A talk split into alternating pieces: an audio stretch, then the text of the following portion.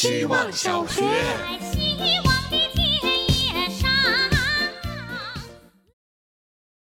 大家好，我是小小毛。每隔上一段时间，我都会开始对文字产生出一些饥渴感。这种感觉类似于某种渴望，或者说是一种逃避的解药。阅读可以减少我对文化匮乏的羞耻感，但也同样会加剧我更清晰地认识到自己的无知。其实这倒没什么，毕竟知识焦虑大多数人都会有。在上半年的某些时刻，我清晰地感受到自己非常需要阅读。恨不得把每个字碾碎、嚼烂，让它们进入我的大脑。可由于碎片化把我的个体切割成片状，使得我已经无法长久的安静坐下来阅读一本书。强迫自己一字一句的看，实在不行就读出来。这样一来，我读得更慢，最后形成自我放弃。恶性循环已经在我的体内扎根寄生了。希望小学，大家好，我是小山。今天朋友给我讲了一个很有趣的理论——反向筛选原则。举个例子，我们有时会收到那种头一句话里就包含着错别字的诈骗短信，因为一看就很假，所以大多数人会立刻识别并删除。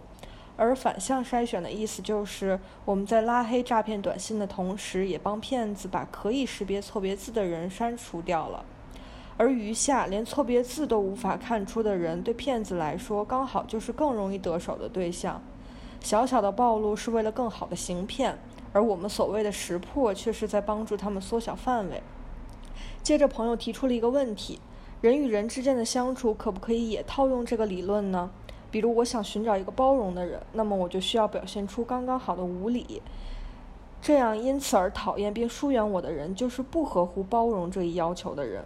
我想了想，对他说：“首先，你要拿捏什么是刚刚好的无理；其次，你只能求一个人的包容。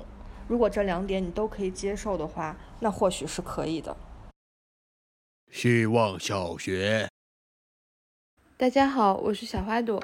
今天学习到一个词叫“欢喜心”，说在佛教经典里，快乐就被称为欢喜心。但欢喜心不同于世俗意义上的快乐，因为它不需要条件。作者说，修炼欢喜心很简单，就是从今以后，不管发生什么事儿，你都决定自己要快乐，这样就好了。读着读着，我想，居然还有这种操作，快乐是这么简单就可以得到的东西吗？是我不可以花，是我不花钱就可以拥有的吗？只要自己快乐就可以快乐。书上说，如果人生有一个影响最大的决定，那就是你到底要不要快乐。我想要快乐，所以我决定要快乐。原来做下这个决定时，就突然有一种觉悟：哦，快乐可以很简单的，只是一个决定，但要坚守这个决定，却要用一辈子来修正和实践，其实也不是一个简单的过程。希望小学，大家好，我是小春天。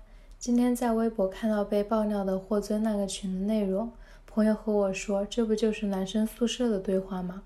突然想起以前也有认识这样的男生群体。并以朋友身份真正见识过他们的聊天内容，多是描绘并炫耀自己和女生发生关系的细节。当时我感到很不适，却并没有想到任何合适的话语去指责，因为除了这让我撞见了不该听的聊天外，他们都是对我很好的朋友。后来我试图与其中一个玩的最好的男生单独沟通，他所表达的意思是，这些话在男生群体已经类似你们女生聊化妆品了。我们最多沉默，但很难去阻止。后来我渐渐地发现，这种聊天内容在男生群里是很普遍的现象。